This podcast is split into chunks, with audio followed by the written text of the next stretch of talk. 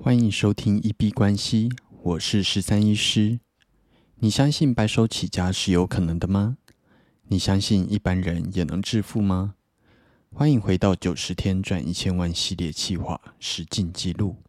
在这里会分享每天的进度跟体悟。好，那今天创业的部分，原则上就是又完成了一个 case 的咨询。那今天的这个 case，它比较理性脑一点点，所以它其实一直蛮在意说啊真实性的部分，那也因此会比较难进入一个想象。但是其实，在正确的引导之下呢，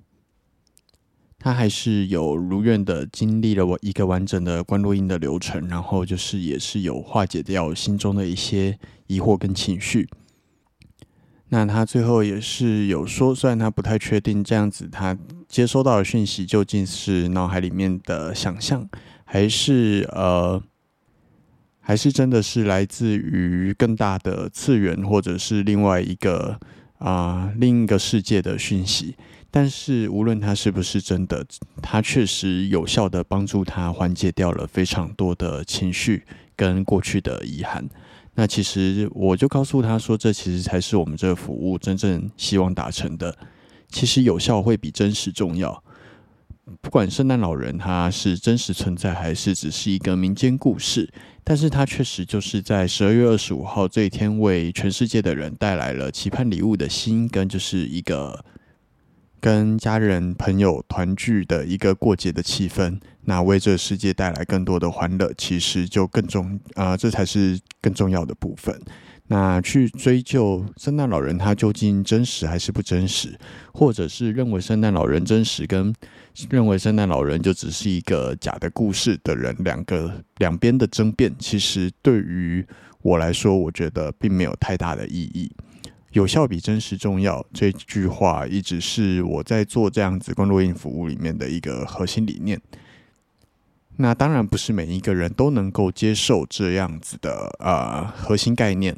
那所以在这一点在做之前，就是会跟他们做完解释，然后所以在挑选客户的部分也会相对来说变得重要。我们就是做有这份信仰的人，然后也相信啊。自己有做到的人，那真的比较理性脑或者理科脑的，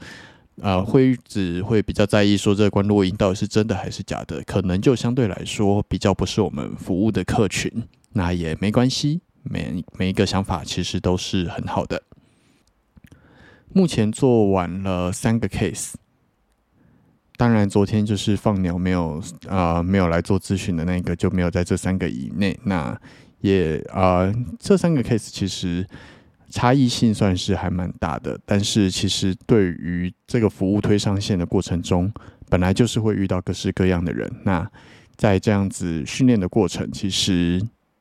也会让这个服务更加的完善，也是蛮好的一件事情。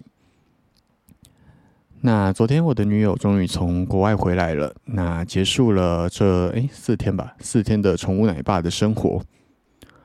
那就是发现说，其实从呃台北开车到桃园机场，时间真的蛮快的，在半夜的时间开过去，其实大概三十五四十分钟就会到了。那嗯，可惜机场周边好像不知道有什么宵夜可以吃。那如果有推荐的朋友，也可以推荐一下。那如果呃，其实以这样子的车程来说，是一个蛮适合半夜从台北开下去做一个夜游的一个地点。那沿着高速公路来到桃园机场那一刻，看到很多的飞机，其实就是心情蛮好的。自己是一个非常喜欢看飞机的人啦，那平常本来就也会跑去松山机场去看飞机，放松一下心情。那也很开心，女友分享了很多她在国外的一些经历，然后包含说很多产业面，台湾的医疗跟韩国的医疗有很大的不一样，这些的差异。那也呃也有发现一些国外的商业模式，它其实套用在台湾它是有困难的，但是只要修改一下，或许也是一片商机。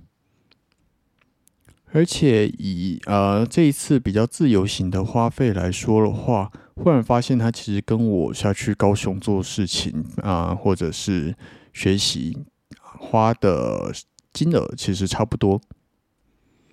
那很多人也会说，现在出国反而比在台湾玩还要更便宜。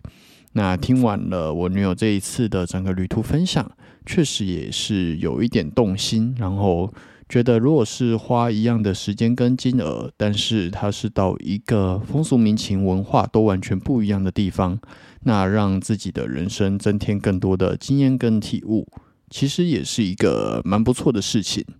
那目前在忙九十天挑战了。那九十天挑战结束之后呢，或许也可以好好的来思考安排一下，来一趟，嗯，可能先从近一点的地方来一趟自由行吧。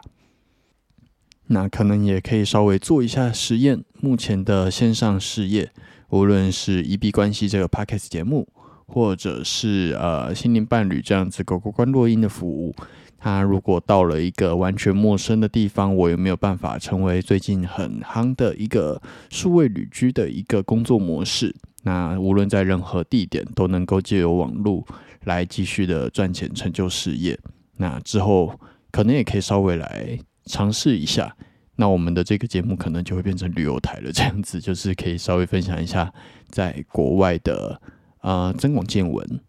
好，那我们今天就先聊到这边。